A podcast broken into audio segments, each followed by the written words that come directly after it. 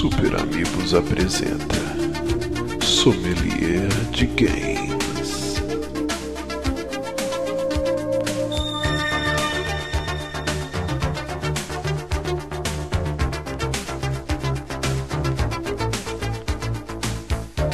Estamos começando mais um Sommelier de Games. Eu sou o Márcio Barrios e aqui comigo para brindar, harmonizar e falar sobre joguinhos, meu querido Johnny Santos. Olá, olá Márcio, olá ouvintes, olá colegas de gravação. E estamos também com ele, Guilherme Bonatti, essa coisa linda de Deus. Olá, pela primeira vez eu finalmente tenho a cerveja, então não só o Johnny se vangloriando. E com comigo aqui, conosco, Diego. Olá, Ó, eu fechei. Objetivo. Estamos aqui com o Márcio também. E eu estou bola, aqui vai. com o Johnny, o loop infinito de apresentações. Mas o que é o Sommelier de Games? Uma vez por mês, a gente se reúne para discutir o que a gente jogou de mais importante no mês. É claro que a gente acaba jogando mais de uma coisa, mas- a gente pega e une esses esforços para falar dos principais lançamentos ou do que a gente jogou que foi mais legal. Os Então, mais modinhas que nós jogamos. os mais modinhos. Lembrando que você pode acompanhar ao vivo na versão vídeo, lá no nosso canal do YouTube, no YouTube barra... Como que é? youtube.com barra superamigos. Se inscreva no canal e aí você pode acompanhar ao vivo a transmissão ou depois a versão arquivada que fica no canal. E uns daqui uns dois, três dias eu publico também a versão em MP3 para quem não, não quer ficar uma hora e pouco sentado é, assistindo aqui os, os vídeos, gameplay e as nossas caras lindas, tem a versão MP3 também. Justo. É isso. Então, dito esses recados, vamos começar aqui com o primeiro joguete. Joguete eletrônico aqui que estou jogando, que é Mad Max Fury Road. Max Não, não é Fury Road não, pô. É, Fury Road é um filme. Eu estou jogando Mad Max da Avalanche Studios, o mesmo estúdio responsável por Just Cause, né? Que, que é um jogo que, que fez muito sucesso. Uhum. Não vendeu tão bem, mas é um jogo que no boca a boca e nos vídeos gameplay Não se cresceu bem? muito. É, ele vendeu. Não é um grande blockbuster, né? Ele é um jogo que ele teve uma cauda longa por causa dos vídeos de gameplay, que a galera foi postando Os e o estúdio, os mods, o estúdio foi ganhando o nome lá. Mas esse jogo ele tá sendo desenvolvido já há um bom tempo. Ele sairia, ele foi anunciado em 2013 e ele sairia para a geração passada também. Mas acabou que o escopo do jogo era tão grande e graficamente, eles acabaram cancelando as versões da geração passada e ficou então só PC, PS4 e Xbox One. Eu estou jogando no PS4. O, o jogo, assim, antes de falar um pouquinho da história, ele. Do mesmo jeito que o Fury Road, o filme, né, o último filme, ele pega muita coisa do do Road Warrior, né, que é o Mad Max 2, o segundo filme. Agora esse jogo, ele puxa muito do, do segundo filme e também do Fury Road. Ele não é um, um filme, um jogo do filme per se, assim, mas ele pega muito do lore que a gente viu nesse último filme. Então, por exemplo, o Immortan Joe é citado. O principal vilão do jogo é um dos filhos do Immortan Joe, que é o Scraggles Scrotus, é o nome dele. É, Você tem os War Boys, que são aqueles, os kamika, os kamikrazes, né, que eles falam. Que, aqueles garotos, né, é, meio albinos. Na verdade não é albinos, né, eles se pintam, né, com, com cinzas, né. Por isso que eles têm aquela aparência mega branca. Então você tem muita coisa, tanto no visual quanto no lore, muito puxado do filme. Mas eu vi em algumas entrevistas que ele não é uma continuação do filme. E Bonatti, Então, você você tá tem- no mudo. é, eu tava no mudo. Eu falar que você tem também aquele sidekick que anda atrás do seu carro que vai te ajudando, né, nas paradas, que é uma coisa que foi introduzida nesse filme. Sim, sim. É, isso é muito legal também, porque quando eu tinha visto alguns vídeos de gameplay, eu falei, caraca, mas que bizarro, né? Quem é esse cara na sua carroceria? Não faz sentido, não tem nada a ver. E logo no começo do jogo, ele é apresentado pra você, ele é tipo um corcunda, ele é todo deformado, e ele é isso que é muito legal que eles puxaram do filme. Tem toda essa religião em volta dos carros, né? Então, ele é um mecânico, ele é como se fosse um sacerdote, um padre. E aí eles são conhecidos como Black Fingers, porque eles ficam com a mão suja de graxa, porque fica mexendo no carro, então eles se referem como os Black Fingers. E aí ele tem todo esse lance, o, o carro é um arcanjo, o, o Max, ele fala que você é o- um ser iluminado, um santo, por isso que ele que ele vira o seu parceiro, né, e fica te ajudando com as coisas. E aí ele pinta murais assim com os desenhos dos volantes. Então tudo isso gráfico e esse, esse lance do lore vem muito do Fury Road. Isso eu achei muito legal. Mas vamos lá, vamos falar um pouquinho do enredo do jogo. Essa é a parte mais fraca, porque assim, e não é um demérito, porque os, os quatro filmes são fracos no quesito história, assim. No lance que já começa com uma aventura rolando, eles não dão uma explicação. E é isso, é o Max. Geralmente o carro dele no começo do filme vai pro saco. Tipo, É, todos- é, assim, isso é uma coisa que eu vi muita gente metendo pau. Muita gente, tipo, vi algumas pessoas, melhor dizendo, metendo pau no, no Mad Max novo, né? Ah, esse filme não tem história. Tipo, até que ponto precisa ter uma puta história, né? Se, se ele é um filme de ação com, a- com cenas de ação legal pra caramba, assim, com. Ele se preocupa mais em criar um universo do que contar um- uma história em si. E eu, eu É. vejo isso como algo bom. Eu Sim. gosto muito do universo criado nele. Tipo, não foi 100% criado, né? É o quarto filme de uma franquia, mas foi completamente expandido, né? E evoluído em relação aos outros. Então, pra mim, ele fez um excelente trabalho, assim. Não, então, Sim. isso que é o legal. E aí eu vi alguns reviews do pessoal falando, nossa, esse jogo, a história dele é uma merda. né? Mas, cara, o filme que o jogo se baseia também não tem uma história tão elaborada. Ele deixa Uhum. pra você ir costurando essa coxa de retalhos, né? Igual a gente gravou um programa só sobre Fury Road e falou também sobre os outros filmes. E é sempre isso, né? É o Max, ele tá lá vagando pela Wasteland, de repente dele dá uma merda com o carro, e aí ele vai se vingar e ajudar uma galera no meio. Mas, tipo, não porque ele quer ajudar, mas é porque a galera tá lá e ok, vai, ele tem um É. coração bom no fundo, assim. Parece que é o que motiva ele a viver ainda, né? Sim, sim. forma. E o jogo é exatamente essa mesma porra. E é, e é legal os signos que se repetem, né? Você tem o cachorrinho, e eles Uhum. sempre dão um jeito de introduzir essas coisas que tiveram nos filmes. E o cachorro, ele não tá lá só pra enfeite. Ele eh, tem algumas side quests que você precisa do cachorro. É, não é um spoiler, né? É uma mecânica de side missions. Mas, por exemplo, o cachorro, eh, você tem um, um carro específico, é um bug, o cachorro vai na carroceria, e aí ele começa a latir e ele fica tipo, te apontando pela carroceria aonde que tem minas terrestres. E aí você vai lá e você detecta e desativa essas minas. Então eles conseguiram dar um jeito de enfiar o cachorro lá naquele lance. Bom, mas a história é isso. O carro do Max vai pro caralho, ele quer reconstruir o carro dele, aí esse Blackfinger, né, o Chumby, é, o- é o Chumby o nome dele, que é esse mecânico corcunda, ele te ajuda. E é isso o jogo, cara. Não tem uma grande trama. Pelo menos eu, eu tô com umas 15 horas dele já e a trama não passa muito disso, assim. É uma trama de vingança. E Mas, eu- pelo que eu tô vendo, respeitou bastante o lore, né? De sim. Mad Max, Eu- né? Eu, desde o Universo. começo, a gente comparou ele muito antes do lançamento, né? Quando a gente falava sobre ele, é, a gente achava que ele ia ser um novo Shadow of Mordor, né? Uhum. E Shadow of Mordor, cara, eu nem lembro da história dele. Eu joguei umas 30 horas desse jogo. Saca? Eu platinei ele e eu mal lembro da história dele, porque eu meio que caguei pra ela. Mas o gameplay era tão gostoso que foi um jogo que eu fiquei muito feliz em jogar ele. E eu, tô- eu joguei bem pouco no Mad Max, joguei só umas duas horas. Ah, você pegou Mas- também? Sim, sim. E, e eu sentia a mesma coisa. Eu, eu, eu fiquei muito motivado a ficar explorando aquele mapa gigantesco e fazer a série quests. A história provavelmente não é tão longa quanto a quantidade de coisas que ele deve ter pra se fazer, né? Mas parecia ser um jogo tão gostoso que eu, eu realmente. Eu até questionei no Twitter esses dias, eu não tô entendendo porque a crítica tá metendo tanto pau nele. Eu acho que o fato dele ter saído junto com Metal Gear é um motivo. Então, mas depende, né? Por exemplo, a Polygon, eu, eu gosto muito do site, mas geralmente eu não concordo com o review que eles fazem. E isso se Uhum. repete no Overloader, que é um site que eu gosto muito, mas eu nunca concordo com nenhum review do Teixeira ou do Heitor. Tipo, mas eu gosto dos textos que eles publicam. Mas é o lance de você se acostumar ou você ter um site que você segue e geralmente os gostos batem. A IGN, ela deu uma nota altíssima pro jogo e o, e o cara que fez o review, ele falou, pô, é sensacional, eu tô com 60 horas e eu quero continuar jogando. E eu me identifiquei muito, porque, cara, eu tô com 15 horas, eu fiz acho que quatro missões da história, de resto eu tô limpando o mapa inteiro, cara. E é muito gostoso as side missions, né? Então vamos falar um pouquinho do gameplay dele. É um jogo de mundo aberto. Eu vi aqui no chat o pessoal falando: porra, é, parece que é o Shadow of Mordor com uma skin do Mad Max. Não tem nada disso. Eu, eu também achava que seria isso. É, ele, ele tem mais diferenças do que eu esperava. Sim, sim. Só o lance do carro, velho, e o cenário é gigantesco. E, meu Deus, que gráficos lindos desse jogo. Tá muito bonito. E, e o, o carro é uma gama absurda de jogabilidade diferente, assim.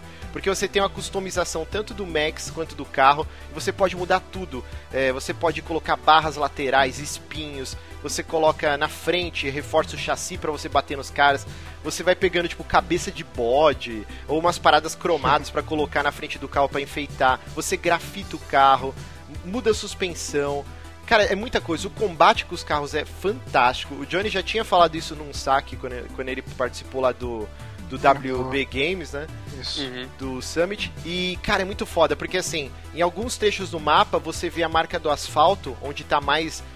É, com marca de pneu, assim, e aí ele fala: ah, tem um comboio do vilão, né, que fica passando por aqui. Então, se você for seguindo os caras, você começa a ver uma fumacinha no horizonte, e é muito foda, que aí realmente tem um comboio gigante dos caras. E aí você tem que destruir essa galera, e aí você libera aquele local, o cara não vai conseguir mais trans- trans- tran- transferir as mercadorias dele, né? Então isso já é um elemento de gameplay. É, outra coisa que é muito foda, você tem... Ah, gente, antes de você sair do- dos carros, cara, eu como não sou um cara que gosta muito de jogos de carro, Uhum. você acha que isso vai ser um ponto negativo pra mim? Eu acho que Que- não. Porque eu assim, não gosto beleza, de eu- Diego. também, Diego. É, eu, eu não curto jogo de carro também, é muito difícil pegar alguma coisa pra jogar.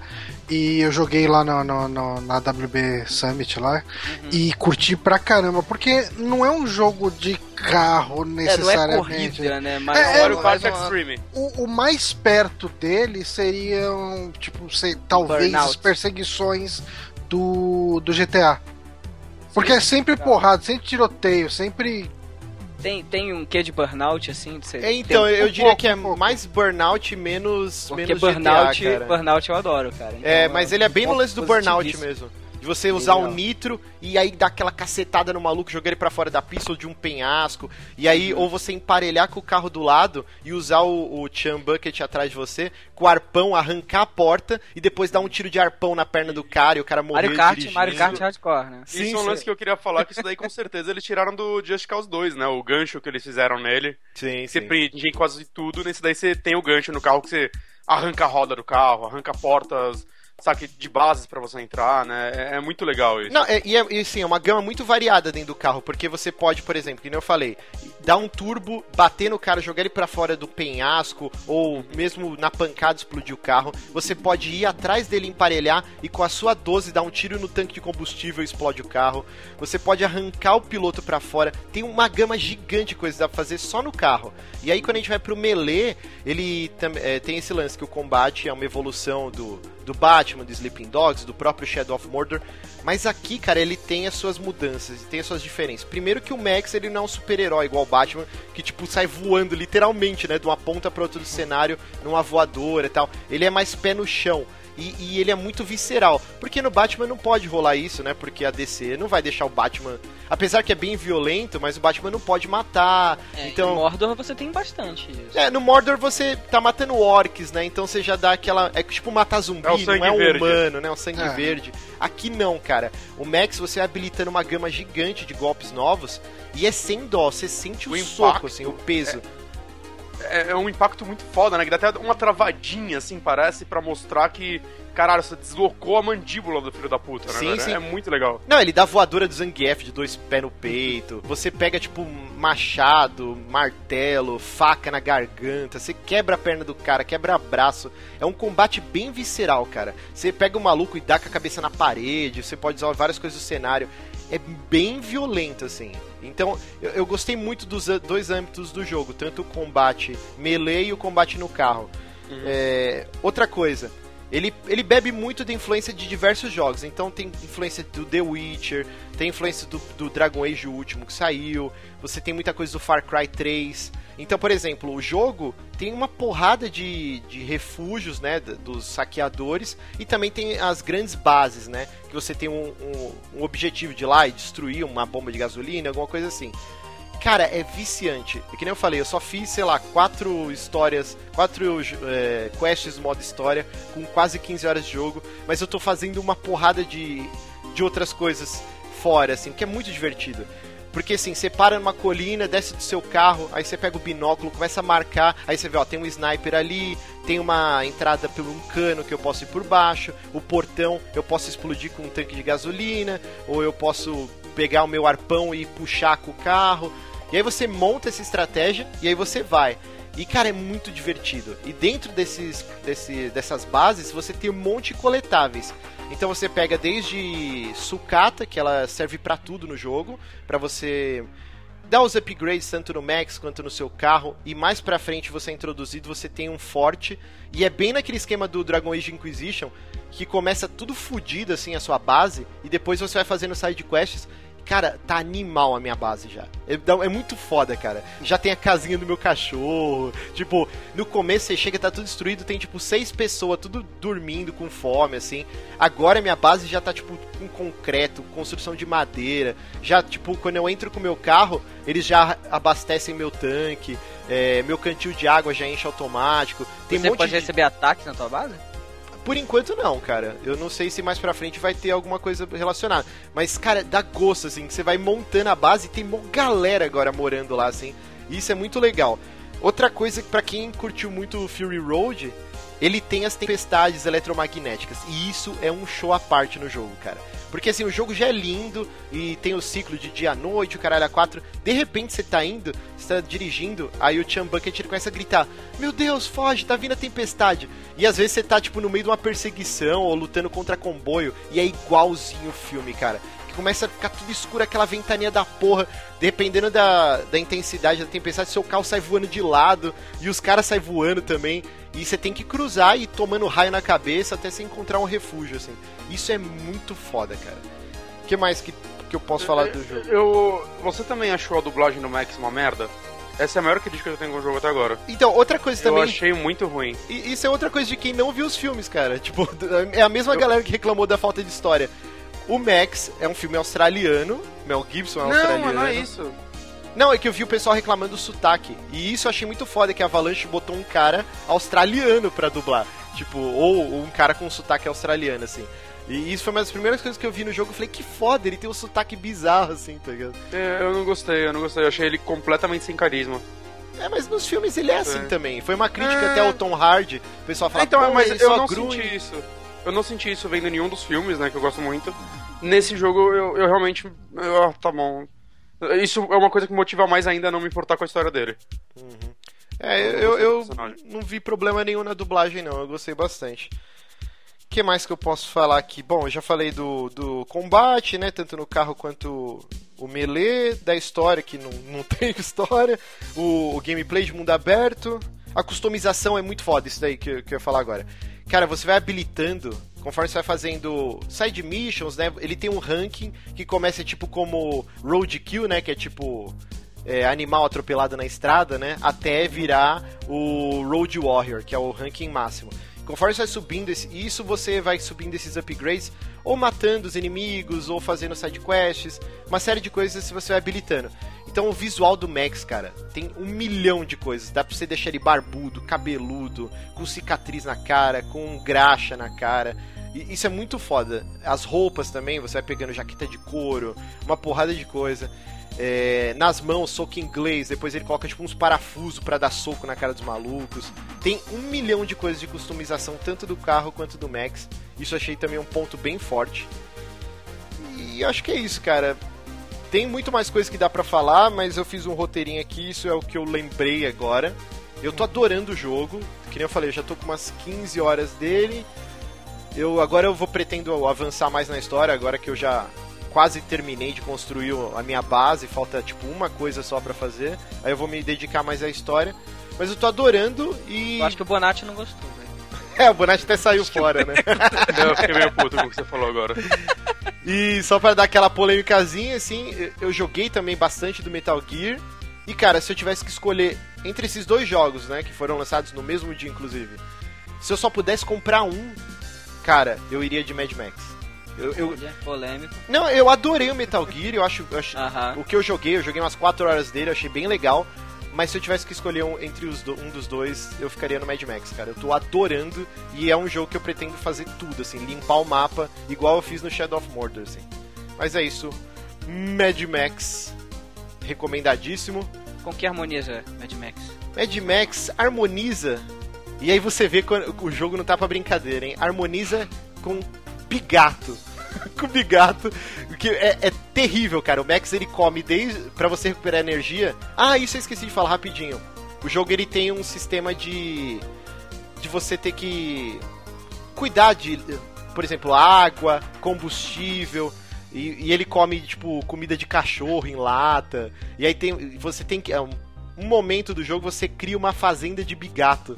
Tipo, que é proteína pura, assim. E aí é tipo um. um como se fosse um aquário de hamster, assim, com umas maçã podre, assim, e aí fica os bichinhos e você come essa porra pra recuperar HP, cara. É bem grotesco. Mas esse lance da gasolina achei muito foda. Que o seu carro, conforme você tá andando, vai acabando a gasosa, e aí você tem que saquear os locais e pegar os galões e, e fazer o refil no seu carro e deixa- você pode deixar armazenado um tanque também.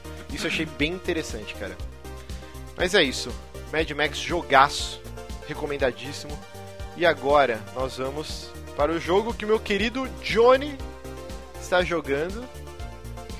Não estou mais, mas. Ah, devo voltar pra ele. Terminei naquelas. É, ele tem dois finais, mas eu posso falar disso mais pra frente. Eu ah, estou mais ou menos jogando Metal Gear Solid Peace Walker, que ele é um jogo que saiu em 2011 ou 2010 para PSP. E ele foi relançado depois, acho que em 2012. Agora os anos me fogem à memória, mas foi relançado na versão ah, na, numa coletânea HD para Play 3 e para Xbox 360. Teve uma versão de Vita, mas a versão de Vita não tem o Peace Walker, né? Eu falo, ah, você tem já o. Se você tem o Vita, você joga a versão do PSP. Dane-se você. É, mas enfim, ele é um jogo que se passa, ah, se não me engano, 10 anos depois dos eventos do Snake Eater, né? Do Metal Gear Solid 3. E você joga lá com o Big Boss. Que ele organiza ali a, a- ele faz uma organização dele que são os militares sem fronteiras né isso é em francês e só que como meu francês é uma bosta eu não vou me atrever a falar militaire sans frontières sei lá como se fala isso Médicos Sem mas- Fronteiras. Isso. É legal que ele vem com um disclaimer logo no começo do jogo, falar ah, é, esse jogo não tem absolutamente nada a ver com Médicos Sem Fronteiras. Tipo, vai que alguém acha que o Médicos Sem Fronteiras é uma organização de mercenários, que qualquer coisa. Enfim. Mas ah, o que são esses militares sem fronteiras aí, né? Os Soldiers Without Borders aí do, do Big Boss basicamente é uma ideia que ela é explorada de novo no, no Metal Gear mais novo, né? No, no 5. Que é um exército mercenário. Assim, por exemplo, tem, no, no caso específico do Peace Walker, tá rolando um conflito na Costa Rica, se não me engano. E daí o pessoal precisa de um exército, o, o, o boss leva lá o exército dele pra, pra lutar as brigas de quem não tem o poder de fogo. Ah, rola um lance aí meio que de. Ok, tipo, eu vou lutar pelo que é justo, mas parece que entra dinheiro no meio do que, que é justo ou não. Como sempre, né? Sim. Mas, enfim, é, em matéria de história, ele, ele é o elo né, que liga o, o 3 ao 5. E eu acho que, assim, é, o 5 tem muito mais dele do que do 3, sabe? Tipo, Sim. eu acho que a história do 3 ela se fecha muito nela mesmo. Ah, ok, você vai. Assim, no Peace Walker, o máximo que ele. Ele até explora um pouco a história do 3, ele volta bastante no, no como que o Big Boss tá, ah, tá lidando com a morte da, da boss. Boss. E. Mas. Essencialmente o que acontece no 5. é, é carga do que vem dos personagens daqui, né? Do, do, do, do Peace Walker, principalmente a Paz, né? Que a gente viu lá no gameplay do Márcio, que ele jogou Cuidado lá com o spoiler. o Ground Zeroes. Ela tem aí um papel muito importante nessa história toda. Bom, o, o Metal Gear Solid Peace Walker, ele é um jogo Uh, ele, é ele funciona bastante também como uma antítese do 5. Se o 5 é talvez o maior Metal Gear que, que se tem em, termos de grandeza mesmo, cenários gigantes, tudo em os lugares que você volta para explorar novamente, você anda por aquele cenário bastante. Esse você tem pequenos cenáriozinhos para missões curtas. Ele foi um jogo claramente pensado para portátil, né? Ele, tanto que eh, quando ele saiu pro, pro PSP, ele ganhou tudo quanto foi prêmio assim de jogo do ano para PSP no, no ano que ele saiu, né? Jogo do ano pra PSP também, né, cara? não era muito difícil, não saía muita coisa, né? Porque Ah, sim, já, sim, vai. sim, sim, tem, mas assim, ele Vamos dar um crédito, vamos dar um crédito. ele não. Mas ele ganhou até alguns ah, Game of the Year. Não o jogo do ano, mas assim, algumas categorias de gráficos ou coisas assim, pra categorias mistas, né? Que não levava em consideração só a plataforma. Ele, assim, eu tô jogando ele no 360, né? E. E ok, tipo, é muito claro o legado que você tem do PSP, porque você vê que os modelos são. É, é- é o modelo upscaled, né? Então você vai ver. O, o Snake não mexe a boca nas missões, assim. Parece alguém usando uma máscara de Snake, mas ok. Ah, mas ok.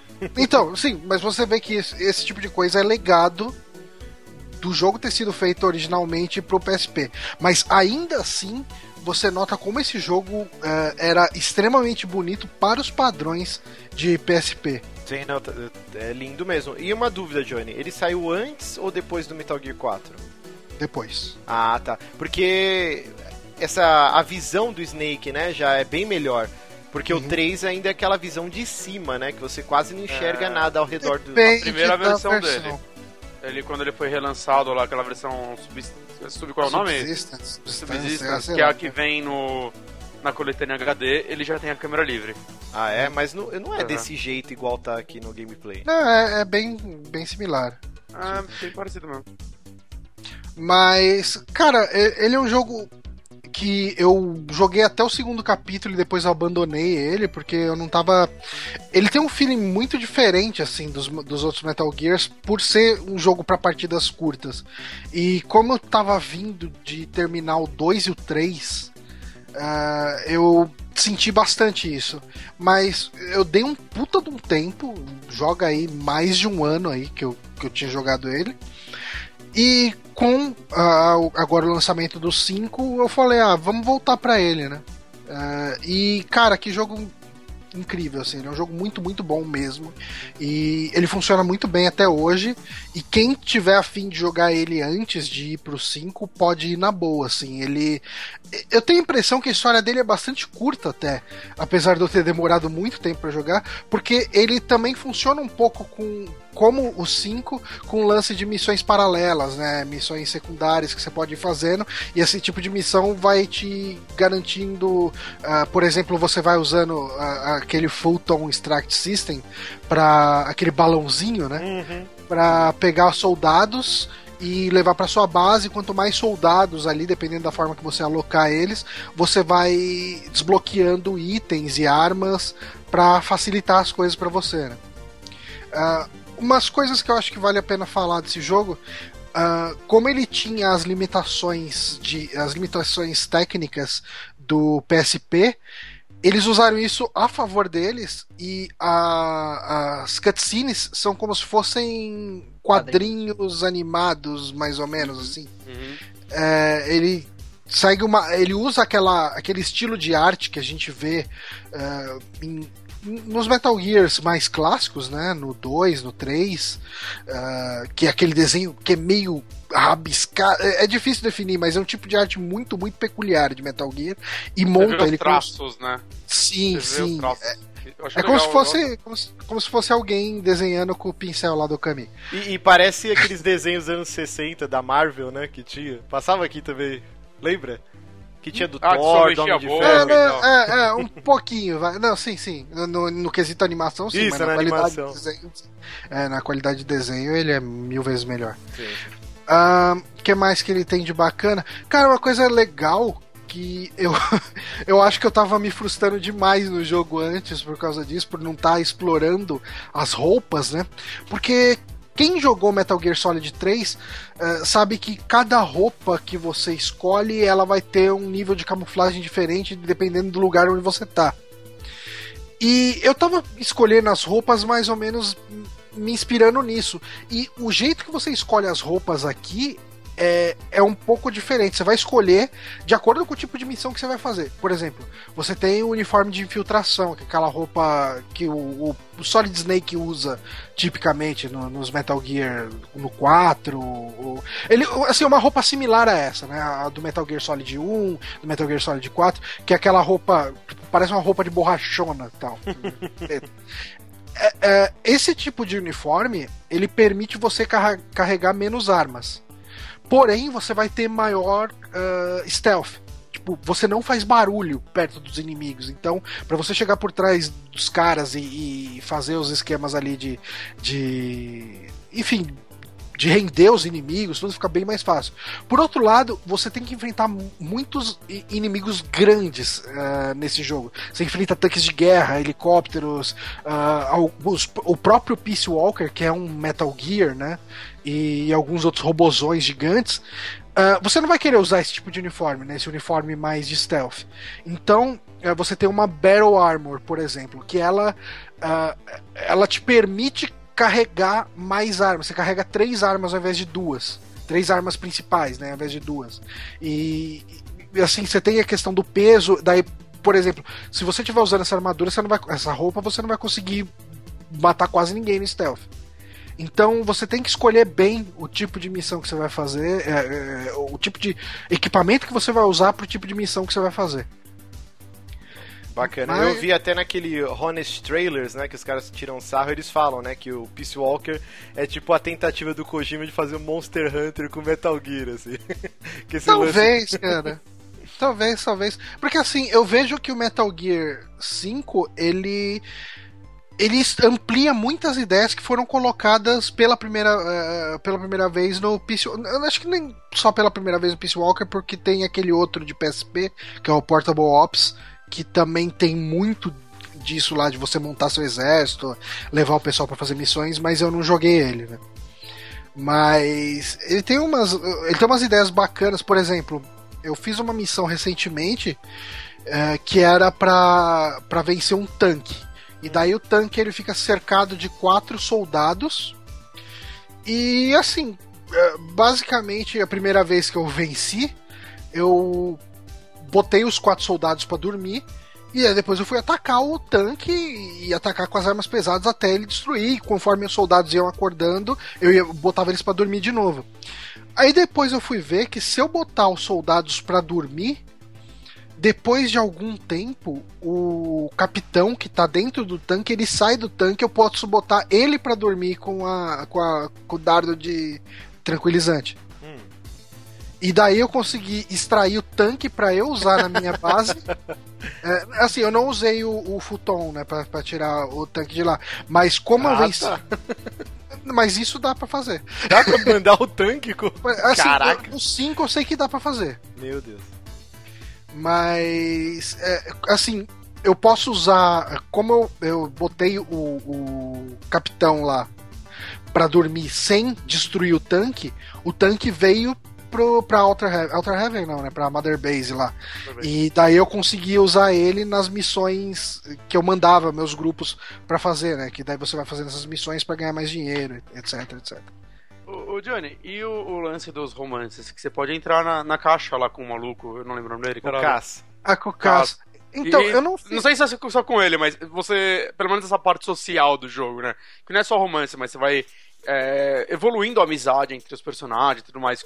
Você chegou a explorar isso? Não, não, pra falar a verdade, assim, teve uma missão Ah, que eu é? fiquei eh, até meio boquiaberto com ela, porque eu suponho que a Paz seja menor de idade. What? ok. E, e a Paz e o Snake entraram dentro de uma caixinha e a caixinha deu uma tremida e ela virou e falou: Nossa, mas já? Como se ele tivesse sido bem. Caraca. Não, inclusive no Twitter me falaram que dá pra você, dentro da caixa, entrar o Snake, a Paz e o Cass. Eu ouvi falar isso também. Meu Deus do céu. Mas assim, é- isso, isso é uma coisa interessante porque essa missão ela desbloqueia depois do capítulo 4, que é quando tem o primeiro final do jogo, né? O, o jogo tem cinco capítulos essencialmente e eu tô considerado, eu tô considerando como terminado, eu terminei o quarto, que daí sobe créditos, etc, etc. Daí depois ele, é, ele habilita algumas missões e uma das missões que habilitou era Date with Paz falou: ah, a Paz tá traumatizada por causa de tudo que ela passou na guerra, blá blá blá. Seria legal você sair com ela e, e conversar com ela um pouco e não sei o que.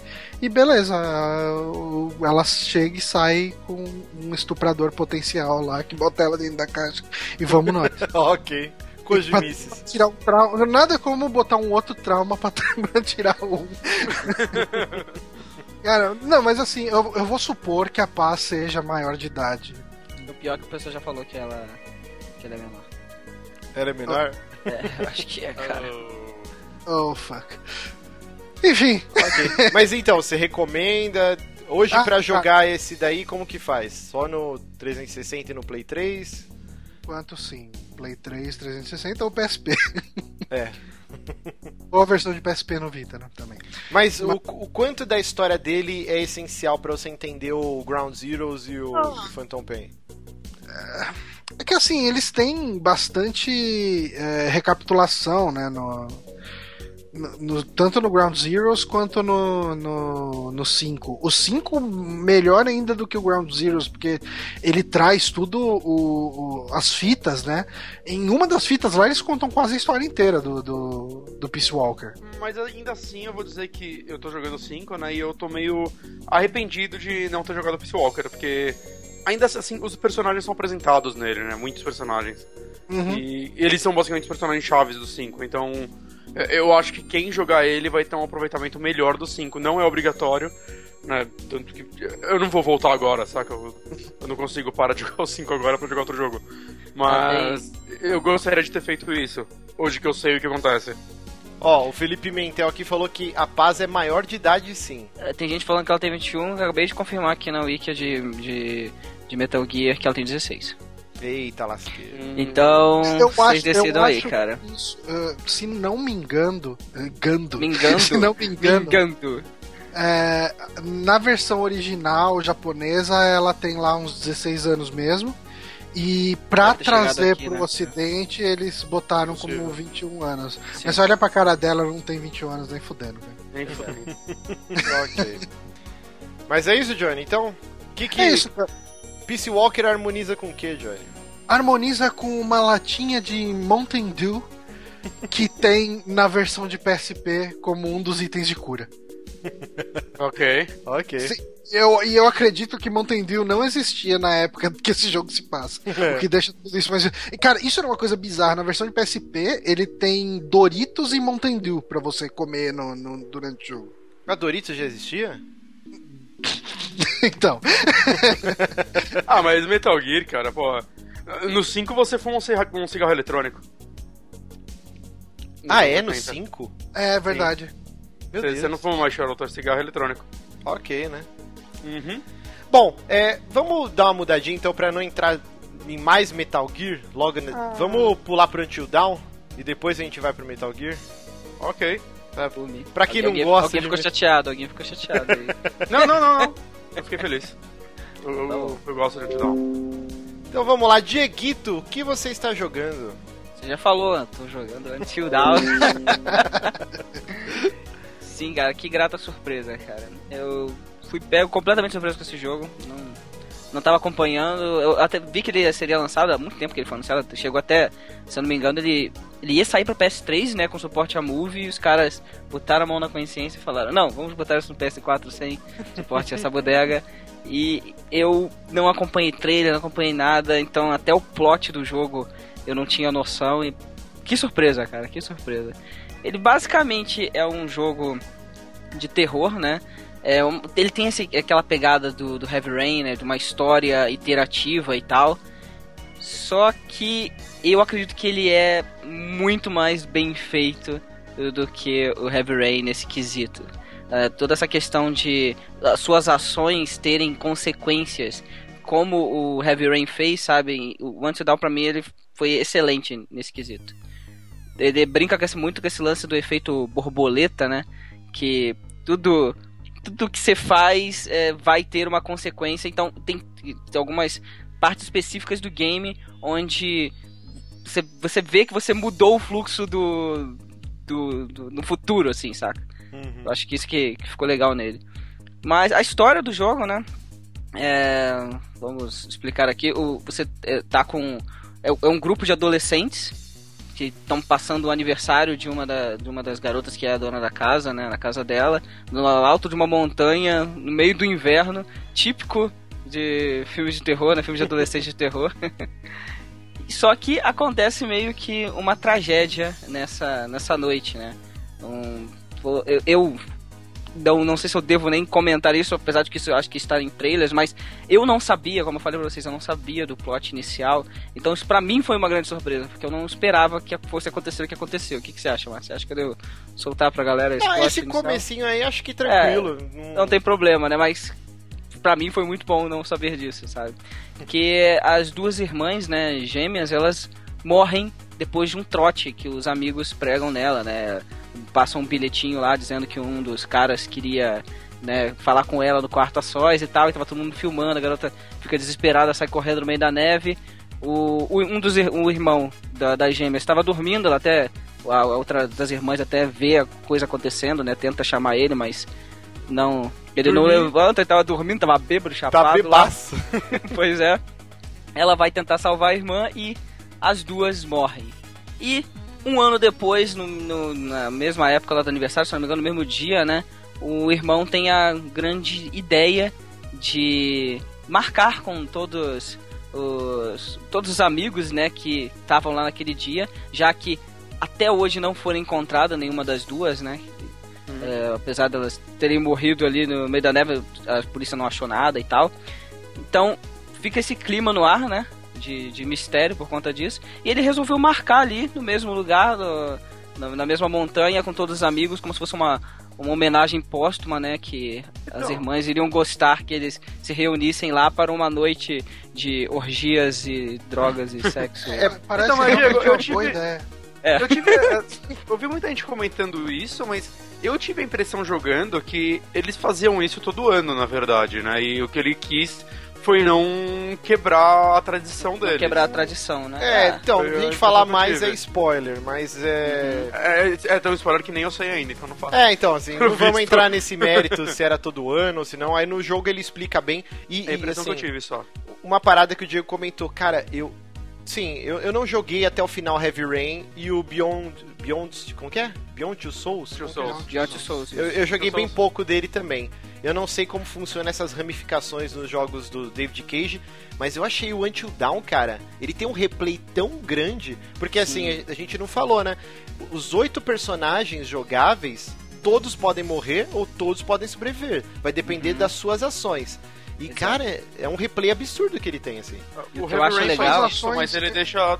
Calma, calma, gente. O que foi, Diego? Não, e o que eu acho legal é que você tem ações lá, né? Que geralmente ele te divide em duas ações, só que na realidade são três, algumas vezes. É tipo, fazer isso ou aquilo ou não fazer nada. Às vezes não fazer nada é a melhor coisa que você faz. Sim, Ou não sim. faz.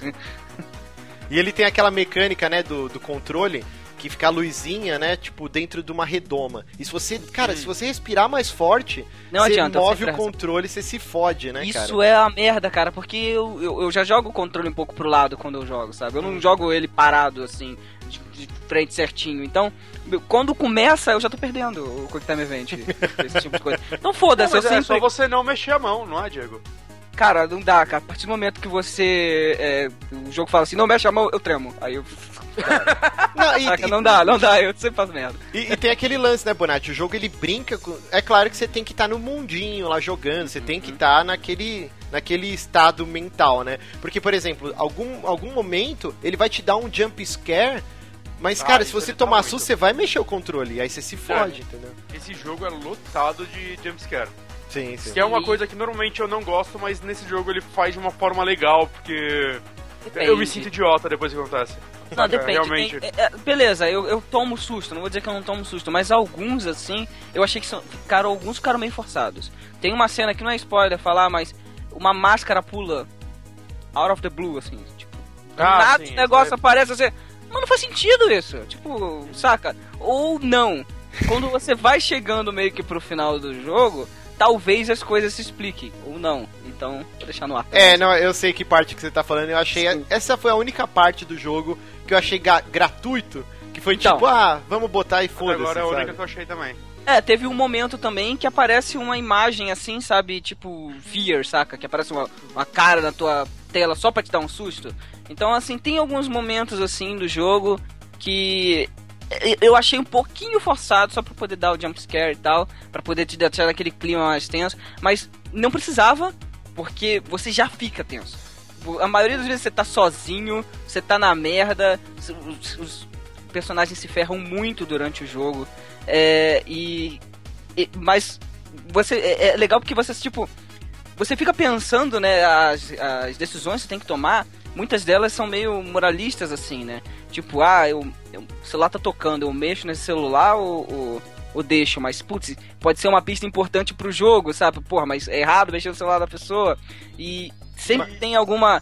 ah, Não é, não é só a questão do vai mudar o fluxo, da, do alguém vai morrer por conta disso, vai mexer no celular, mas à medida que você vai jogando, também todas as ações que você faz vai alterando o relacionamento dos personagens entre si, né? Sim, sim. E tem até aquela barrinha quando você aperta Start mostra, né? O, Uhum. o personagem que você tá jogando naquele momento e como que ele tá agora com o relacionamento com todos os outros e, e a barrinha vai mexendo, né? Tipo, ó, o cara que era seu amigo, você mexeu no celular dele, agora ele não gosta mais tanto de você. O que aconteceria, é- na verdade, né? Se um- um amigo seu, você vai no banheiro, você volta, o cara tá fuçando o seu celular, você, ô, viado, o que você tá fazendo aí, cara? tipo, e, e é bem legal, cara, essa, essas relações interpessoais, assim, do jogo são bem bacanas. É, Então, eu. isso eu achei legal, que não só a barrinha dos do, das re- relações deles existe, mas também tem aquela barrinha que é, ah, ele é corajoso, ele é honesto e tudo mais. Isso eu achei legal, mas ao mesmo tempo eu achei que isso é meio desnivelado às vezes. Tipo, tinha uma personagem que ela era muito. Ela não era engraçada, saca? A parte de humor dela era muito baixo e a parte de é, caridade dela era quase cheia. Por causa de uma piada que eu fiz no jogo. Uma piada, isso inverteu, cara. Ela virou uma filha da puta humorista, assim, basicamente, de acordo com a barrinha do jogo. Eu, caralho, eu fiz uma piada, gente, calma. Saca? Isso eu achei que foi meio estranho, mas ao mesmo tempo eu achei legal isso. E, e eu achei legal desse jogo também que ele te motiva a você ir atrás de explorar o cenário, descobrir as pistas. Ah, Porque ele te dá, né, dicas do que você pode ou não fazer. Não só os totens, né, mas você acha, sei lá, fotografias ou textos e coisas do tipo. E isso pode te ajudar, às vezes, no- nas suas decisões futuras, né? Porque É muito da história, muito aconteceu eu- algo assim aqui, eu não vou repetir. Exato. Isso muito é da história, muito do que você vai é, vai tentando entender o que tá acontecendo, né? Que eu cheguei a comentar, mas logo no primeiro capítulo, no prólogo do jogo, tem um elemento ali que meio que influencia, a certo modo, a morte das meninas, né? Então você não sabe se tem realmente um serial killer ali ou não, e, e ou se, sei lá, você não, você não tem ideia do que, que aconteceu, até porque as meninas sumiram. Então fica um, um mistério ali, você acha que, ou eu pelo menos acredi- acredito que, como eu não fechei o jogo, eu tô no capítulo 7 ainda, sabe? Então tem algumas coisas que eu vou falar aqui que estão meio em suposição, e eu também não vou falar, eu não vou dar spoiler. Mas ah, você acredita que muita coisa ali é feita por um serial killer e que, que tá acontecendo aqui nesse negócio, né? Você, pelo menos é, é o que dá a entender no, no plot em si. E é legal porque toda vez que você termina um capítulo, você tem meio que uma consulta com um, um psiquiatra, vamos botar as coisas aqui, né? Sim. que ele, fa ele faz perguntas a você bem, bem para você, jogador mesmo, né? E, tipo assim, ah, o que, que você tem mais medo? É, aí ele vai filtrando assim, sabe? Ele bota assim, tipo, uma aranha ou um rato, o que, que você tem mais medo, sabe? Você escolhe a aranha. E aí ele bota assim, a aranha ou, sei lá, uma injeção. E ele vai meio que filtrando assim para poder tentar te trazer um, um, medo mais forte teu e aplicar isso na sua gameplay. A partir do momento, ah, você não gosta de ficar sozinho? Ah, vamos saber, sabe? Beleza. Que droga, hein? E, e, e, vai ter um momento que você vai acabar ficando sozinho. Isso é muito foda, cara. Isso é e muito com, com uma aranha você- que você não queria, saca? Se você Foda. tem medo de injeção, ele vai te trazer o Zé Gotinha no meio da cabana lá, ou coisa do tipo? Olha, Não. quem dera fosse, viu? Porque quando você É, põe cara. injeção é uma cena grotesca, cara. Cara, O corte isso- desse jogo é bem forte. A primeira vez que eu vi isso foi no Silent Hill, né? O Shattered Memories. Sim, vendo pelo Sam. Barlow, inclusive, que fez o Her Story agora. E eu acho muito legal isso, como isso é feito. Eu acho que no Dungeon Down eles levaram isso a outro nível, né? Tá, tá até melhor. Né? Embora eu acho que o Silent Hill faz algumas perguntas mais pessoais. Mas eu gostei muito de como isso eles levaram isso pro jogo. E, e assim, né, o Diego tava falando da trama. É, sem dar spoilers, né, ele pega diversos clichês e, to- e temas de filmes clássicos de terror, como o lance da casa mal assombrada, o serial killer, uma série... imbecis. É, os adolescentes, Adolescentes, né? é. Adolescente, é tipo aquele que de. Eu sei o que vocês fizeram no verão passado, né? Sim, No só caso, que não é do inverno passado. o que é legal, o Felipe Mentel, né, o, o nosso patrão, ele falou uma parada muito legal. Que ele falou que a esposa dele sempre ficava fica muito irritada assistindo, assistindo filme de terror, que ela fala assim, pô, esses protagonistas só tomam decisão idiota, né? E agora no jogo, é você que toma a decisão, né? Ele te dá um- uma ramificação em você. E aí ele falou, eu vou jogar inteiro com a minha esposa e eu quero ver se ela vai tomar decisões idiotas, assim. E isso é uma experiência muito legal. Não sei se o Diego tá fazendo isso. Eu, Eu tô. joguei o Until Dawn inteiro com a minha esposa. E, cara, foi uma experiência incrível. O Bonatti fez também, né? Com Eu tô a fazendo Ana. ainda. Ah, você tá fazendo ainda. A gente tá na metade, mais ou menos. Cara, é muito eu tô divertido. jogando, eu tô jogando com a minha namorada, cara, e. É, é, é- é legal você jogar com, com outra pessoa do lado, né? Porque a gente, a gente começa a discutir sobre o relacionamento das pessoas e tal, sobre o que, que pode ser. Porque a gente fica discutindo o que, que. Porque não faz sentido algumas coisas, sabe? Algumas peças não estão se encaixando ainda. Esses caras são pegando- amigos. É, você vai pegando os papéis assim, mas peraí, tem uma outra história sendo contada embaixo dessa história aqui, caraca, o que tá acontecendo? Cara, ele ele te prende pela história muito bem. A Sim. jogabilidade é muito divertida, os Quick Time Events não são, tipo, me dá raiva, cara, porque é muito rápido. Eu, eu, eu Sim. sei lá, peguei 98%, mas teve uma que eu errei, velho, o cara se estatelou no chão e, e- e pode acontecer muito disso, cara. Tem, tem como você perder um personagem porque você errou um Quick Time Event. E como o Marcos falou, tipo, a prim... eu não sei se o Marcos chegou a comentar isso, na verdade, mas a primeira gameplay você... É porque ele falou isso pra mim, né? A primeira gameplay você não pode é, modificar nada, né? É, permanent Death, você não pode voltar atrás, você tem que jogar até o fim. E, e- e é isso. Eu achei partir dali- maravilhoso isso, cara. Porra, isso é ótimo, porque o cara. Ah, caraca, matei o personagem. Não, não vou aceitar. Não, cara, aceita. Não, não, aceita, Vai aceita. até o fim, depois você joga de novo. Esse tipo de porque jogo é esse assim jogo que tem um replay absurdo. É O jogo não isso. deixa você voltar. Ou você começa tudo do zero, ou você vai até o final. E depois que você zera, aí sim ele abre um modo capítulo, que aí você pode rejogar só uma parte X pra tomar outra decisão. E ele tem até no menu é, diversas é, borboletas com as Sim. ações Isso do é muito jogo. legal. E aí ele fala, ó, principais, né? isso, aí ele fala, ó, você tomou tal decisão e aconteceu isso. Aí quando você vai rejogar, aí você pode já, pô, aqui eu tinha feito isso, você checa lá no menu, aí, então agora eu vou fazer outra coisa e tal. Isso é bem legal, cara. Cara, Isso teve é uma, uma decisão coisas- que eu tomei. é, teve uma decisão que eu tomei que eu fiquei até curioso. Eu falei, tipo, eu, eu não matei um animal. Aí deu assim a, a- a resposta assim. É, Você não matou um animal, a natureza permaneceu em equilíbrio. O que, que eu iria acontecer se eu tivesse acertado esse bicho, sabe? Eu tô doido pra jogar de novo, tipo. E a primeira Então- ou segunda ação do jogo com efeito borboleta. Sim, sim. Isso é legal do, do jogo, né? Uma coisa que eu gostei muito é a forma como ele te dá o feedback das coisas, porque é, muito- muita coisa nos jogos do David Cage você faz, é, você já imagina, ah, ok, se eu não tivesse matado aquele cara ia mudar alguma coisa. Mas eu não sei, o fato desse cara desse jogo deixar tudo arquivado pra você de uma forma muito organizada, né? É, eu sei que quando eu for jogar ele de novo, eu não vou me sentir perdido. Eu não vou ter que, sei lá, olhar um guia pra lembrar o que eu fiz ou algo do tipo. E isso é uma coisa que eu gostei muito. E outra coisa que eu gostei muito desse jogo é que é, eu achei que os personagens, eles são mais bem escrito do que eu pensava em alguns sentidos. Tipo, Sim. o personagem mais imbecil do jogo, assim, o cara que comecei o jogo eu falei, eu quero, eu quero matar esse cara. Eu quero, eu quero errar o Quick Time Event pra ele morrer. Saca? Virou E- seu favorito, né? Não, não, não virou meu favorito, eu ainda odeio ele, mas ele virou um personagem muito importante e ele começou a tomar umas decisões. Tá, eu tomei as decisões por ele, mas mesmo assim o jogo me guiou a tomar essas decisões, que são coisas muito boas pro, pra história em si. Saca, eu, eu odeio menos ele. Tem personagem, tem uma, tem uma mina lá, uma japa lá que eu, eu quero matar ela na primeira oportunidade. Eu odeio ela. Então, eu, eu, eu, eu, eu meio que tentei, mas não consegui, não.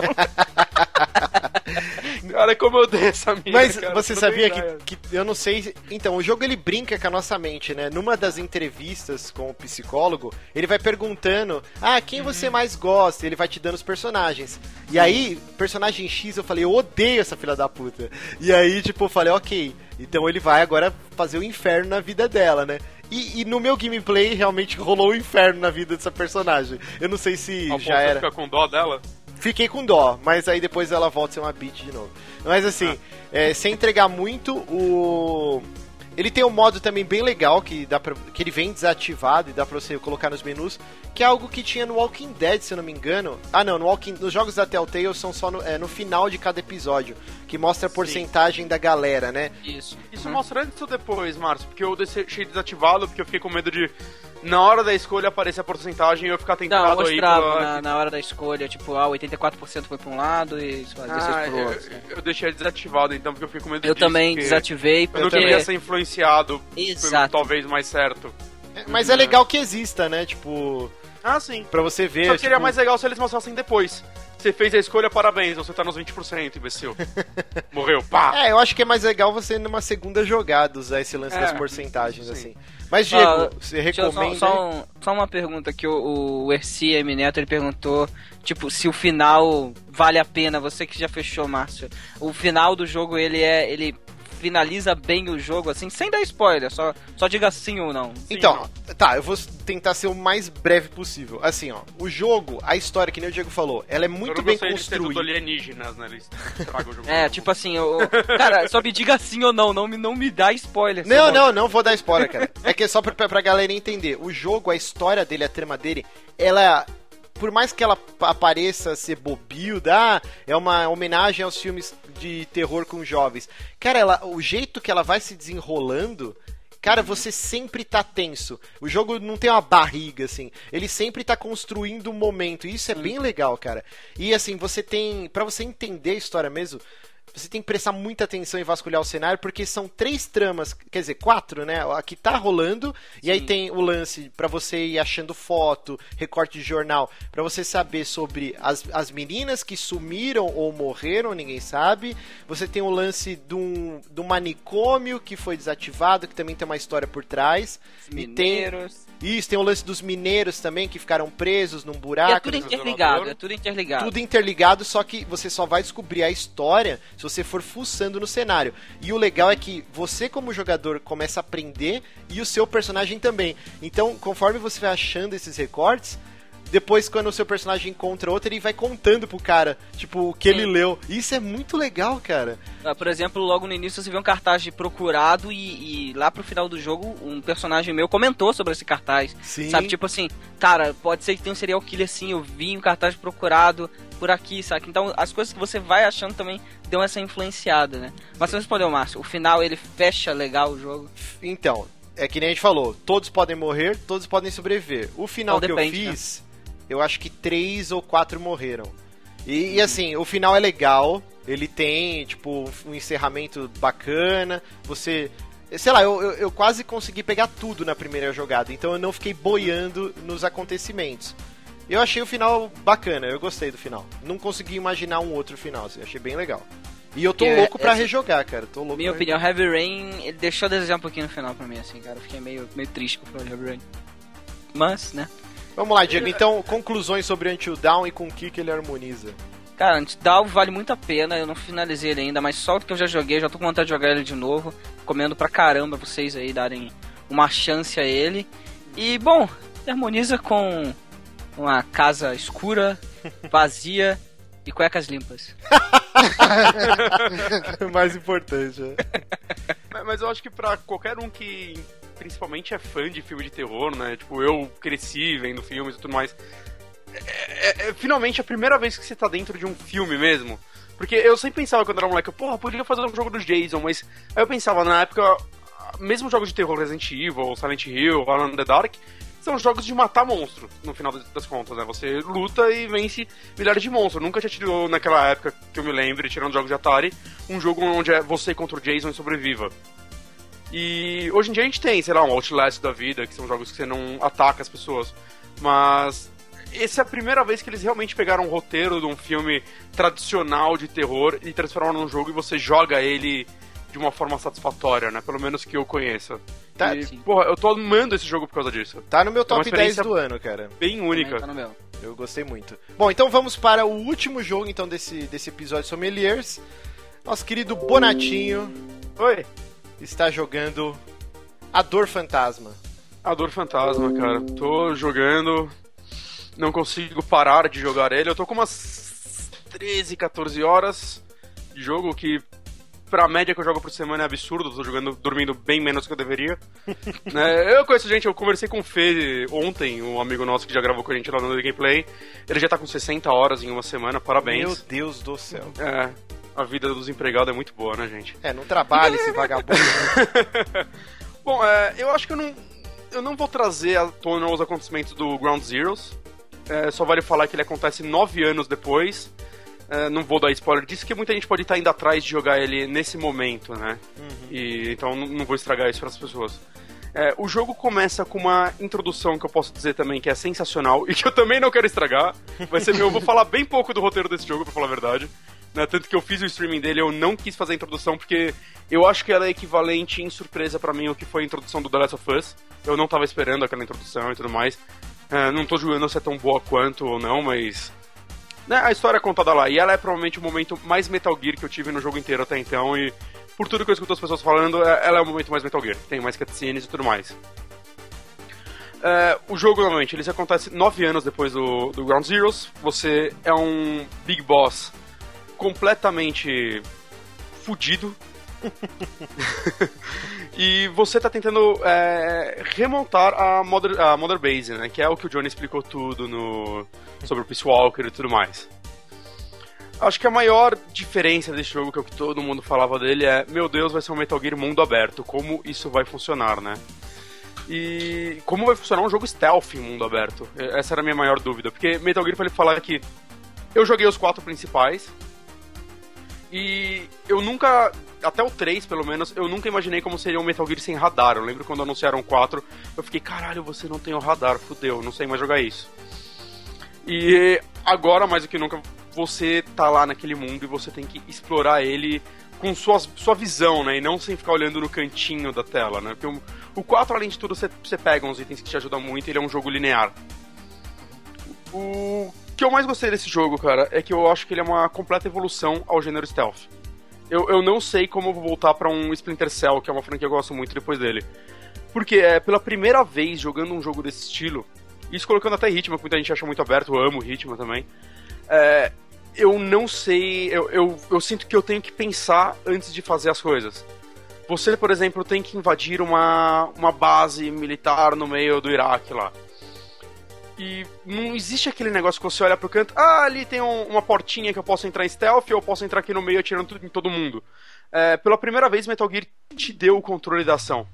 Né? Isso acho que é a principal evolução desse jogo, porque todos os jogos da franquia você parece que as melhores partes eram vídeos. e esse pela primeira vez você se sente o Snake, você se sente o cara que resolve as coisas e não que assiste elas sendo resolvidas né, tá tudo em suas mãos, como você vai resolver elas.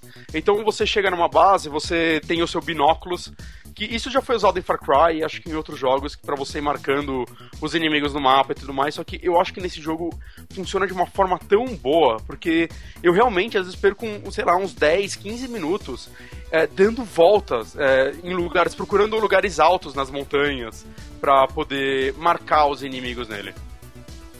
E bolar minha estratégia, puta, eu vou fazer isso, puta, será que eu espero ficar à noite, né? E aí entra seu cigarrinho eletrônico, que quando você fica fumando ele é um jeito de mostrar que o tempo está passando mais rápido, né? Ah, é? E, sim, sim, quando você fuma seu cigarro, o tempo vai passando mais rápido, isso é bem legal. É, ele muda. O cigarro é o item pra mudar de noite pra dia, de dia pra noite. Sim, sim, sim, porque assim, no começo de cada missão você chega lá no seu helicóptero e você pode escolher se você quer jogar às 6 da manhã, às 6 da, da tarde ou um tempo aleatório. Eu sempre coloco aleatório, não sei porquê, eu, eu sinto que eu tenho que contar com a sorte, eu acho legal. Porque senão, porque se eu ficar, eu sempre acho melhor fazer as missões à noite. Mas se eu ficar isso, eu nunca vou ver o jogo de dia, tá ligado? Então eu deixo o jogo decidir pra mim e eu tô me divertindo assim. É, como eu tenho feito também. Ah, Você você já começou ele? Eu tô. Eu acabei de fazer uma missão lá que você tem que destruir dois tanques de guerra e pegar um, um capitão lá. Uhum.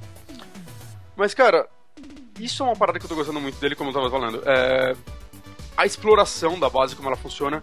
E pra isso funcionar, é, você depende muito dos seus, itens, né? Dos gadgets que sempre tiveram na franquia. Só que nesse, isso daí puxa a parte da Mother Base, que é você tem que reconstruir ela. E pra isso você vai recrutando, é, recrutando pessoas, que envolve você sequestrar eles e falar você vai trabalhar pra mim. Mandar eles embora com um balão. Também tem o lance do. do heroísmo, né? É, Sim, quanto, eu, eu ainda não entendi quanto direito mais. como funciona o heroísmo. É, assim, quanto mais heróico você é. Uhum. as eu- por exemplo, por exemplo, se você sai correndo no meio, ah, tipo, você despertou todo mundo, você saiu correndo de, de dentro da base e tal. Você perde pontos de heroísmo.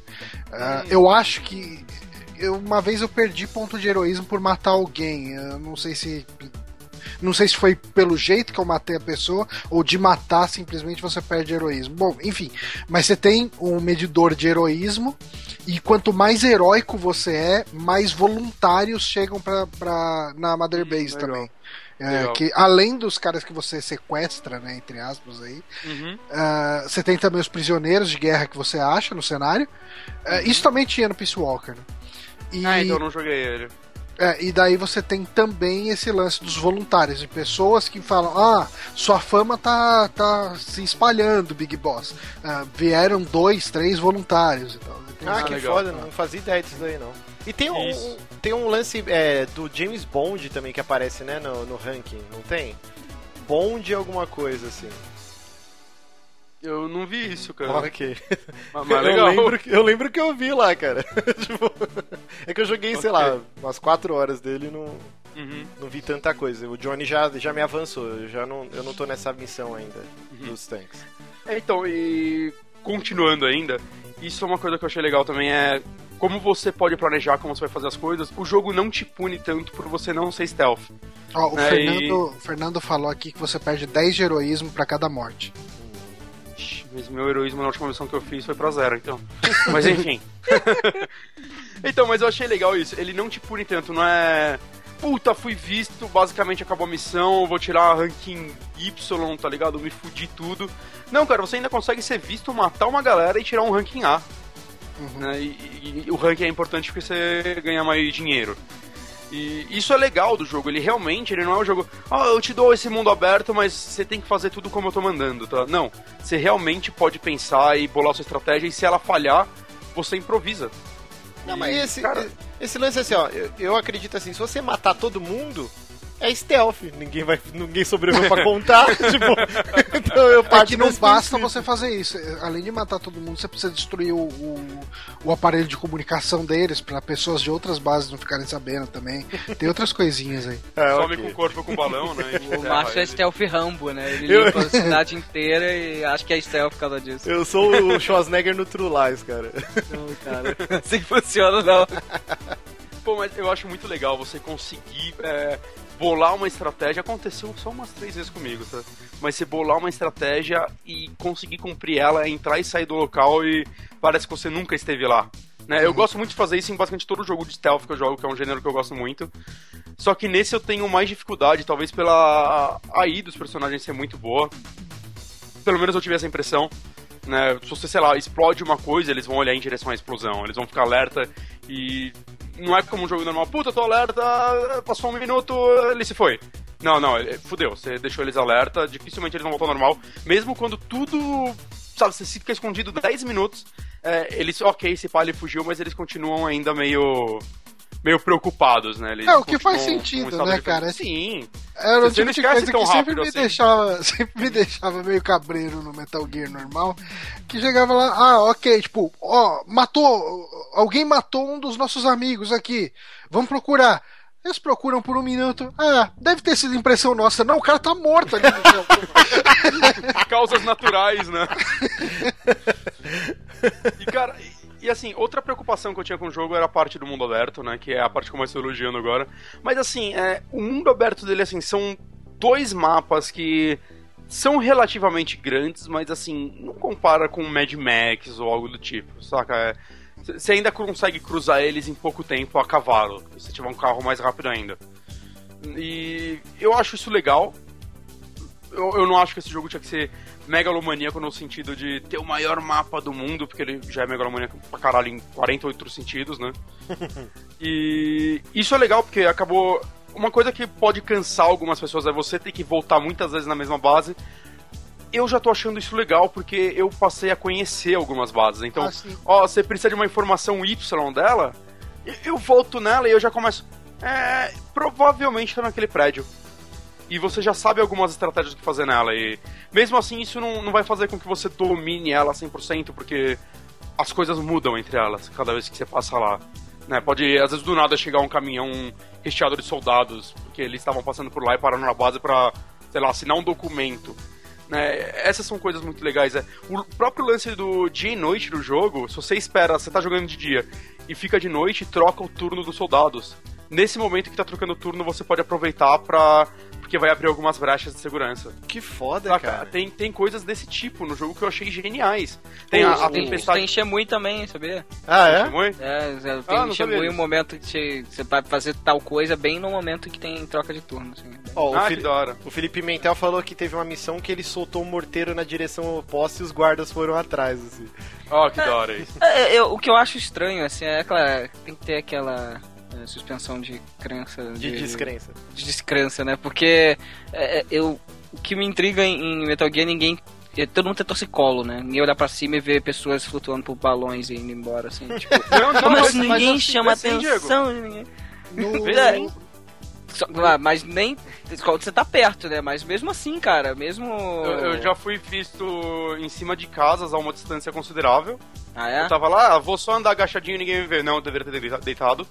Porque o cara lá embaixo me viu e cagou minha missão, filho da puta. E. Agora, não, É. balões só quando tá perto. Quando também. tá longe, não, não vê, não vê. Ah, É, mas é que Mas no, no Peace Walker você podia soltar o balão do lado de um cara que ele não notava. Então, é isso que Ah, pelo é? menos, eles- pelo, pelo que o John tá falando, deram uma melhorada, então não. Ah, não, mas aí é o lance do processamento, da memória, né? Por Sim, exemplo, claro. a versão de Mas ó, 360... no Peace Walker você consegue usar os futons de dentro de, de lugares. Tipo, Nossa! Você tá dentro de uma base, foda-se. Ah, não, isso Ah, não existe. Aqui Então você... isso é uma coisa legal, né? É, Fala aí, Márcio. Não, se você estiver sob um teto, por exemplo, eu botei pra dormir um guarda numa torre. Aí eu subi na torre e eu fui mandar ele pro balão. Aí os caras falam: Meu, não dá, tem, tem um teto aqui na torre. Tá né? Aí eu tive que jogar o cara lá de cima, o cara caiu tudo fudido. É, então, mas eu fui seco fazer isso também, porque no Peace Walker dava. Mas no, Cara, no, o cara você mandou um cadáver pra trabalhar. Jogou só o isso. boneco lá de cima e agora vai. É, e não tiver só isso, né? Se você atira no cara ao invés de botar ele pra dormir, por exemplo, ele vai estar ferido ele tem menos chance de sobreviver à, à viagem. Sim, sim. Ele pode morrer no caminho. Aí o ideal seria você chamar o helicóptero e levar ele pra, até o helicóptero, que é um saco. Eu nunca faço isso. E assim como se tiver uma tempestade de areia, que às vezes elas acontecem, eu sempre fico muito feliz que é o momento de eu sair correndo e torcer pra tudo dar certo. É, quando isso acontece, se você for soltar o cara no balão, ele pode ir lá se encontrar com o padre, tá ligado? Se fudeu. Ele vai se perder. E isso é bem legal nesse jogo. É, outra coisa que eu gostei muito a, dele a é que. tempestade de areia é um negócio que é uma faca de dois gumes, né? Que, eu- assim, eu já usei ela muito a meu favor. Cara, eu tava fudido. com- Tipo, essa missão mesmo que eu tava falando do. Você fez essa missão, Bonatti? Os tanques Você do- precisa- de matar os generais? Então, são dois tanques de guerra. Eu acho que eram três tanques. Eram três Acho que eu não fiz veículos. essa, não. Então, é uma das missões da história ali, mais pra frente. Mas, Hum. enfim. Cara, eu tava me ferrando ali, cara. Quando começou uma tempestade de areia, foi o que me salvou, sabe? Tipo, ok, eu consigo despistar eles, daí eu fui pra uma, uma espécie de um predinho que tinha ali perto, me escondi lá e, e consegui me virar a partir daí. Só que já aconteceu comigo de eu estar correndo no meio da tempestade de areia e, e sair de cara com o inimigo, assim. De frente pro cara, e o cara me meter bala. É, e já, já aconteceu. É, então, isso é foda. Eu sempre tento aproveitar essas tempestades, mas eu já me fudi muito nelas também. E de me fuder de, tipo, morrer. Tá ligado? Ah, vou só correr, achei 40 soldados, eu ok, eu não vou dar conta. Não, eu tenho uma, Uma dúvida. vez eu corri e caí com o cavalo e tudo no rio, cara. E Pera aí, rapidinho, só deixa eu fazer uma pra- pergunta pra vocês. Hum. Qual a música que vocês colocaram pra tocar no helicóptero quando ele vem te buscar? eu não coloquei nenhuma ainda. Ah, que chato que você é. Eu velho. também não. Sério, gente? Tem, tem uma música que dá pra configurar no helicóptero sempre? Não, então, você, conforme você vai invadindo as bases, tem o radinho do- dos É, guardas. fez, Pegando aí as fitas. Você vai pegando as fitas cassete e liberando um monte de música. Que é muito E aí- legal isso. E aí você vai no menu e você define uma música pra quando tá chegando o helicóptero no final da missão, assim, aí começa a tocar, tipo, muito foda, tá ligado? Então, é, qual que você a- deixa no seu? Eu coloquei Only Time Will Tell. É, é uma das primeiras músicas que vocês pegam, eu joguei pouquinho dele. Ah, Eu, vou- eu acabei de pegar Final Countdown. no- Ah, porra, essa eu Eu não consegui ela. pegar, velho. Essa eu com certeza eu vou colocar. Mas assim, Isso no é PC foda. Dá pra você colocar a música que você quiser de MP3. Aí a galera Sim. colocou Chaves, colocou um monte de coisa assim. Isso é uma coisa foda do jogo, que às vezes eu tô fazendo a missão com uma perfeição foda. Aí eu escuto o radinho lá longe, eu, ai, eu preciso dessa música. e aí eu, eu, tipo, eu tô com um refém nas costas, ó, fica aí cinco minutos e sai correndo pra pegar a fita, tá ligado? E sobre as fitas, cara, essa era uma preocupação minha também, porque no Ground Zeroes você tem muita fita cassete que você pega que é coisa de história. Mas eu, eu, puta, é sério que eu vou ficar aqui parado ouvindo essas porra, saca? E são umas fitas meio longas. Acho que se eu ouvir todas, tem mais de hora de áudio lá. Aí eu, nossa, eu não vou ter saco pra isso. E nesse, como é um mapa aberto e às vezes você vai percorrer uma. uma vai, você vai ficar 5 minutos andando de cavalo, eu pego algumas fitas e vou ouvindo, fitas de missão mesmo. Pra ir entendendo o background da história enquanto eu tô lá de boa andando no deserto. E isso eu achei bem legal, dá até um. Parece que você tá pegando o briefing da missão antes dela. É porque ela tem. um podcast, né, cara? É bem isso mesmo. E... Essas fitas elas têm entre 1 e 3 minutos, então dá pra Sim. ouvir de boa na- nessas caminhadas. aí. E outra coisa que eu gosto muito é, às vezes, fazer a missão e botar alguma música de fundo. Dá um puta clima, cara. Parece que você tá dirigindo uma cena de ação. É, é muito foda. Vocês viram o easter egg do aniversário já? Não. Ah, eu, eu- ele te pede, né? No começo do jogo, lá na, na introzinha, lá no hospital, Ah, fudeu, só ano que vem. eles pedem. Tem um, é, eu não vou contar aqui, mas quem quiser, tem um easter egg que acontece no dia que você jogar no seu aniversário. É legal? Porque eu vou ter que mudar o relógio. Porque É, é bobinho. Mas é legal que tem, vai. É, ma- mas isso é uma constante, muita coisa de Metal Gear, né? Tem muita coisa que é bobinha, mas que eu gosto que esteja lá. Né? O humor dele ainda tá lá muito forte, eu acho que talvez melhor do que nos outros, que, não sei, eu não senti ele tão escrachado, apesar de você fazer seu cavalo cagar na estrada pra um jeep dirigir, por exemplo. Mas ainda assim, eu, eu acho que é uma característica da série que eu não gostaria que se perdesse. É, Outra informação bem importante, é, o Troy Baker dublou o Ocelot e ele conseguiu falar mais que o protagonista no jogo. Não, é cara, uma- isso é uma coisa que. Agora que você trouxe isso, cara, Uhum. isso é uma coisa que eu achei muito merda terem botado Sim. lá o Kiefer Sutherland. Se, se o cara é tão caro assim pra falar, bota a porra do David Hater de novo, cara, porque o, o Snake fala tanto quanto o Mad Max no Fury Road.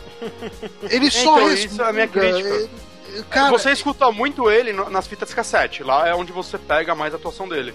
E é triste porque os momentos que ele fala, eu acho que a atuação dele é muito boa, porque ele é um ótimo ator.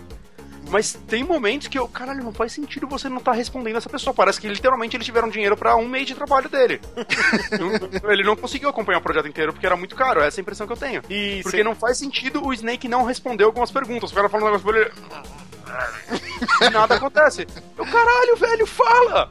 O que tá acontecendo? E Sabe? a gente chegou a discutir isso bastante no Sax, mas hoje deu a notícia que já vendeu 3 milhões de unidades, né? O Metal É. Gear Phantom Pain, e Só ainda que- não se pagou. É, oit- é, parece que tá em torno de 80 milhões na produção. Jesus. É, cara. é, vai ele vai ser o mais, preju, cara. Ele vai ser o prejuzão Ou pra, pra vai vender Konami. pra caralho daqui a pouco, vai saber. Daqui a pouco. Daqui a pouco. Cara, pense em GTA V que se pagou em pré-venda. Ah, O mas, Destiny cara, GTA também. é... Não, mas GTA pense é em jogos que se pagarem em pré-venda, velho. Sim, sim. E mesmo assim é um. é, Cara, é- com certeza vai ser um dos top 10 desse ano o jogo. Tá Sim. excelente em, em tudo, mas. Vamos ver se a Konami vai entubar essa ou vai virar essa mesa, né? Apesar de tudo, eu acho que é importante existirem jogos assim. O problema é que ele tá saindo pelas mãos da Konami que não vai ter outras coisas pra pagar esse jogo. Normalmente empresas que lançam jogos tão grandes Ah, assim, de jogos menores cobrindo o gasto dele. Eu não sei se a. Konami tá botando nesses 80 milhões a rescisão do Kojima aí, né? Eu não sei, porque 80 O milhões. Kojima de todos os funcionários que trabalharam, né? Foi todo mundo Kojima é pra rua. E só acho que uma última coisa que vale trazer desse jogo é a customização dele, né? Tanto da sua base, né? Que você realmente pode até pintar a sua base, o emblema, os caralho, quanto do seu do, do Snake e do, dos seus camaradas, né? Digamos assim, você pode escolher as armas, pintar as armas, escolher as roupas com melhorias ou não, ou só mudar a cor.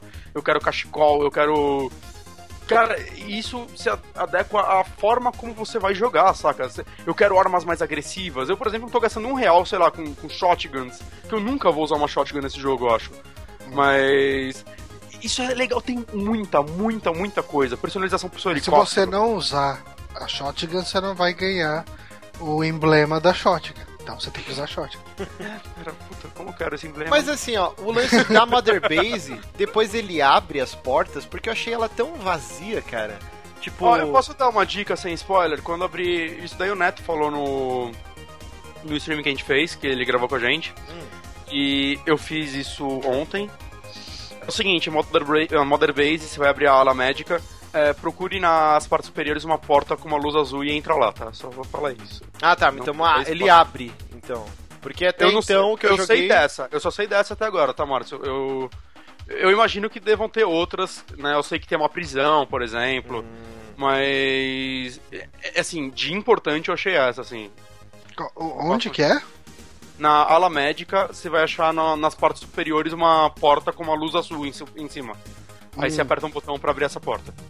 É, eu achei uma porta fechada numa das alas lá, que eu não sabia o que era. Ah, é? É, talvez ela- depois, talvez seus, seus soldados vão, sei lá, morrendo e indo pra lá. Não sei, Uhum. que você pode colocar pessoas na enfermaria, né? Então, deve ter alguma utilidade. Sim.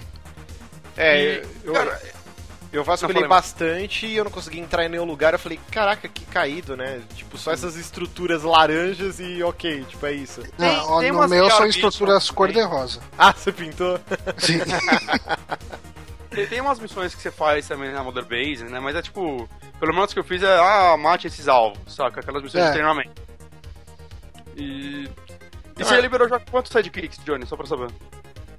Sidekicks? Ah, pessoas tipo Lobo, a Quiet. Ah, não, só o. Só, só o coisa lá, o, o cavalo mesmo. Ah, o cavalo? É, o lobo ainda tá filhote ainda pra mim. Ah, tá. Eu, eu tô pra liberar a Quiet e é, é bem legal, assim, eu quero. Quero ver qual o motivo dela se vestir daquela forma. Vamos lá, Bonatti. Que é bem furada. Estouramos o tempo aqui. Suas conclusões finais sobre Phantom Pain e ele harmoniza com o quê? Recomenda? Cara, mais do que recomendo, é, é- tá no meu top 3 do ano, é, junto com Witcher e Bloodborne. E ele harmoniza com aquelas cachaças com uma cobra dentro, enquanto você está no em Texas. no Texas. No Texas. E depois, fui vai harmonizar com o quê? Texas. E depois? É. Ah, cara, depois você toma sem a cobra, né? Porque, sei lá. ok. Então, gente, esse foi mais um episódio Sommelier de Games. Uma vez por mês a gente se reúne aqui, transmite ao vivo, depois lancem a versão MP3, discutindo o que a gente jogou de mais importante no mês. E é isso. Sempre a mendigagem virtual. Você, vocês que estão acompanhando aqui ao vivo, clicar naquele joinha bonitinho que ajuda a divulgar o vídeo. Ele tem mais destaque lá na- nas abas do YouTube. E se você ainda não é inscrito no canal, se inscreva que a gente tem muito conteúdo bacana. Toda semana, pelo menos uns dois vídeos a gente lança aí. E é isso, até a próxima. Um beijo e tchau. Uh. Até mais.